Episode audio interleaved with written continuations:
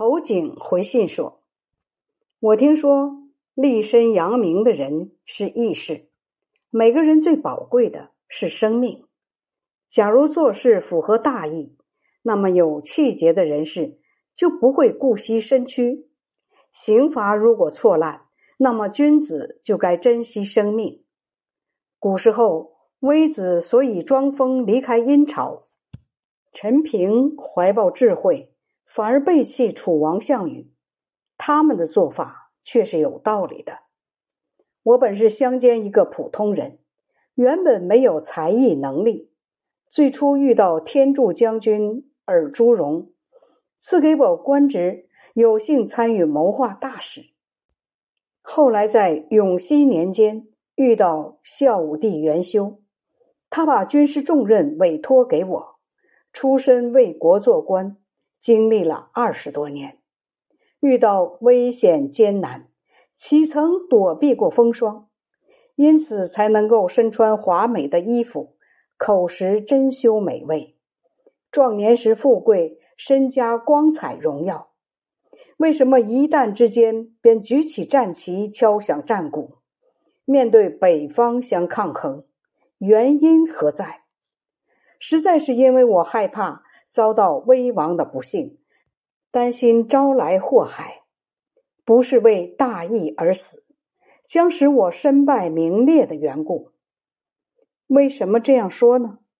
去年年末，您的父王得病，神灵不保佑善人，祈祷也没能使病见好，于是便造成了必幸之臣专擅威权。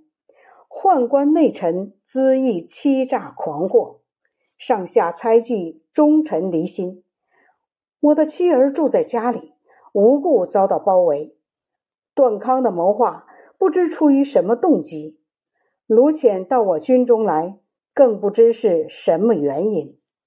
我小心翼翼，经常战战兢兢，但还是遭受侮辱，怎能不让我疑心？等回兵到达长社，希望能让我亲自陈述情况。书信还没送到，府月已经加到我身上。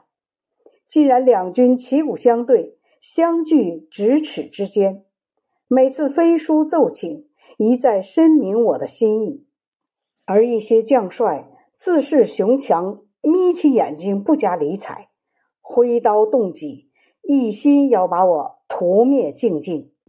筑起堤坝堵水，我的守城差点就要被淹。抬头观看，性命就在顷刻之间。不忍坐着等死，才开门迎战在城下。禽兽都厌恶死亡，人们都爱惜性命。割让土地或被秦国拘囚，这都不是我情愿干的事情。但是您的父王往日同我友好。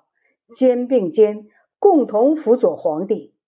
虽然我们的官职权势有差别，年龄有大小，但是丞相和司徒也不过一前一后而已。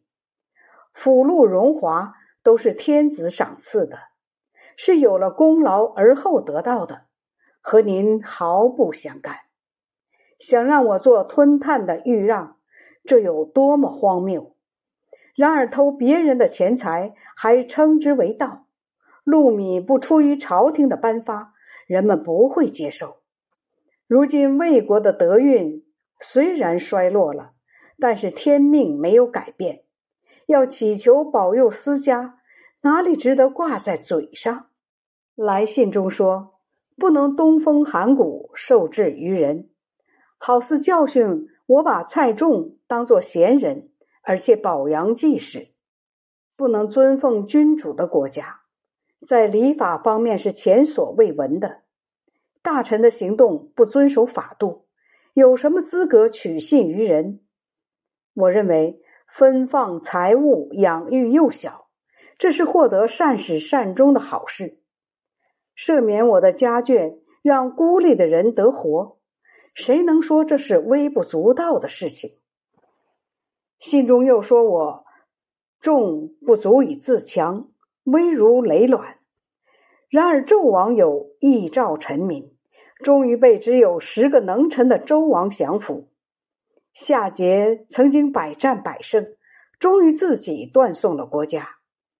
颍川之战就是殷朝灭亡的前见，轻重大小全在于德行，而不在于职位。假如能够忠诚信义，虽然暂时柔弱，必然强大。忧患能启发人的聪明才智，处在艰险的环境里，并不值得痛苦。况且现在。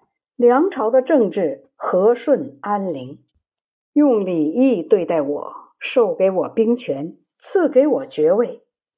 梁朝正要把五岳开辟作御苑，并且以四海作为城池，扫除蛮夷污秽，从而拯救黎民百姓。东面控制瓯越，西边打通岩陇，实现天下统一。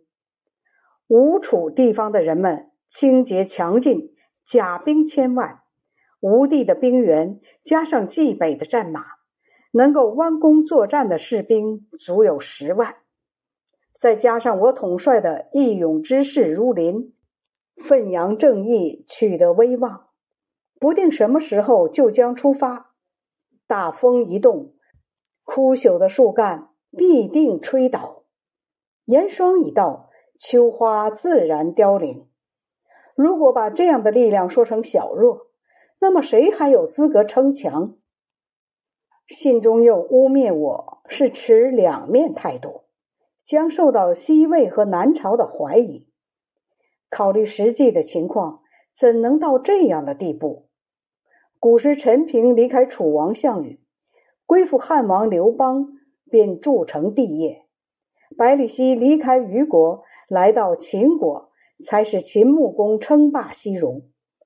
看来昏庸或者盛名，全在于国君；用贤或不能用贤，全在于时机。只要遵从礼法行事，神灵也将会给予庇佑的。